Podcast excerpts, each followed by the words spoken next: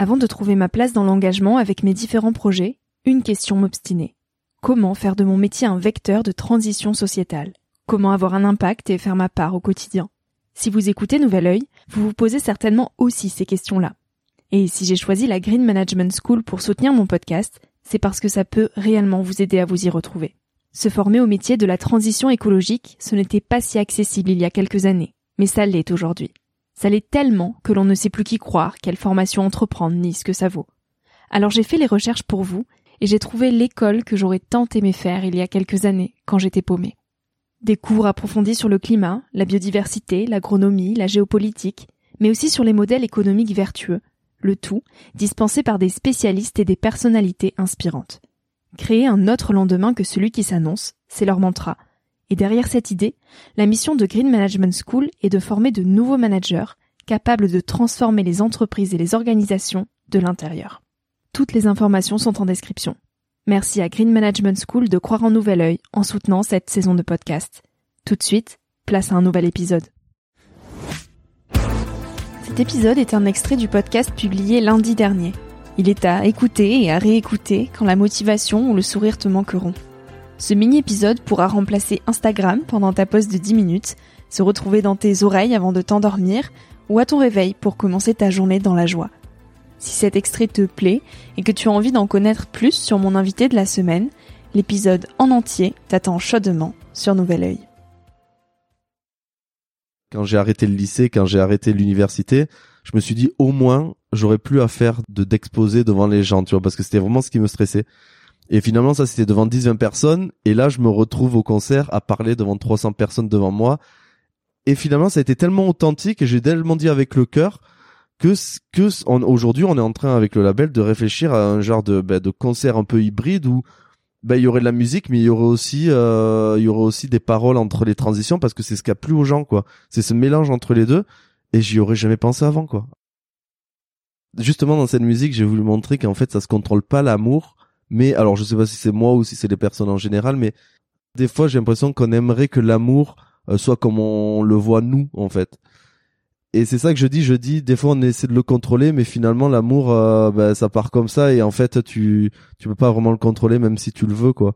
Et c'est plus qu'à ça, non, je pense que l'amour ça se contrôle pas du tout.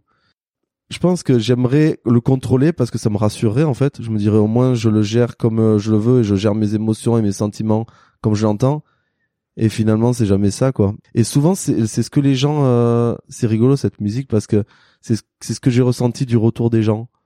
Que oui c'est enfin il y a beaucoup de gens qui m'ont dit c'est vrai que ce qui accroche dans cette musique c'est que c'est que j'ai l'impression que je le ressens comme comme tu le tu le tu le laisses transparaître dans la musique tu vois. Ce truc où on essaie de contrôler les choses et au final euh, ben, on s'y abandonne parce qu'en fait euh, c'est c'est c'est un des rares trucs qu'on peut pas forcément contrôler quoi Ok, fais une pause avec toi-même, prends du recul et, et comment tu euh, comment tu réagis aux choses en fait? Qu'est-ce que tu fais euh, machinalement en fait dès qu'il se passe un truc? J'ai essayé d'apprendre à à essayer de les faire d'une façon différente, même si au début je me disais c'est bizarre, tu vois, je suis pas habitué à les faire comme ça, et finalement apprendre à ton cerveau à les à les, à les faire d'une façon différente, c'est hyper intéressant. C'est un peu comme euh, quand tu dis bon ben au boulot, enfin je vais au boulot là aujourd'hui, et du coup, comme tous les jours, je vais prendre euh, le métro 9 et puis le métro 12. Et si là, je prenais le vélo, quoi Pourquoi je changerais pas? Ou si je prenais un autre chemin pour y aller? Et en fait, c'est ces genres d'exercices qui te qui, te font apprendre et apprendre à ton cerveau à, te dire, ok, ben je je prends pas toujours ce chemin pour aller d'un point A à un point B. En fait, ça me rappelle quand j'avais 20 ans et que j'étais un peu perdu, tu vois. Et, et je me disais, mais mais euh, qu'est-ce qui me motive dans ma vie euh, Qu'est-ce que qu'est-ce que je me vois faire? Et finalement, en fait, ça s'est fait tout seul parce que ça a été par tous les petits signes de la vie, toutes les petites expériences de la vie.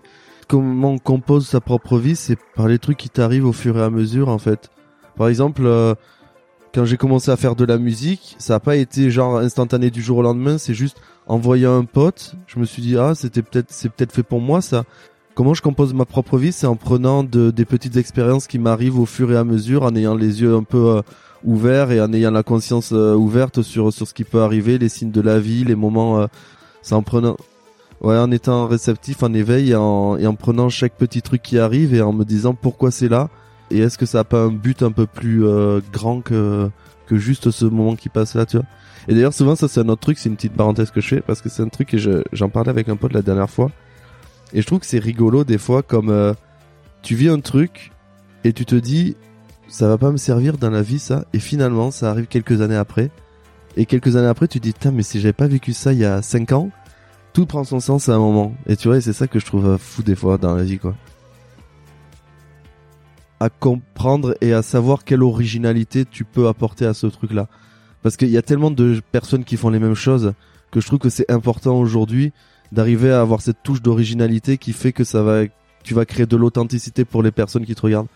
Parce qu'aujourd'hui, enfin, j'ai l'impression, même avec tout ce qui s'est passé ces dernières années avec euh, tu vois Instagram tu sais tout ce qu'on voit sur Instagram les belles photos les, les beaux influenceurs les trucs machin j'ai l'impression que les gens ils recherchent de plus en plus l'authenticité dans les projets que les gens tu les accroches quand vraiment t'as quelque chose d'original et de et quelque chose de sincère à, à proposer en plus des autres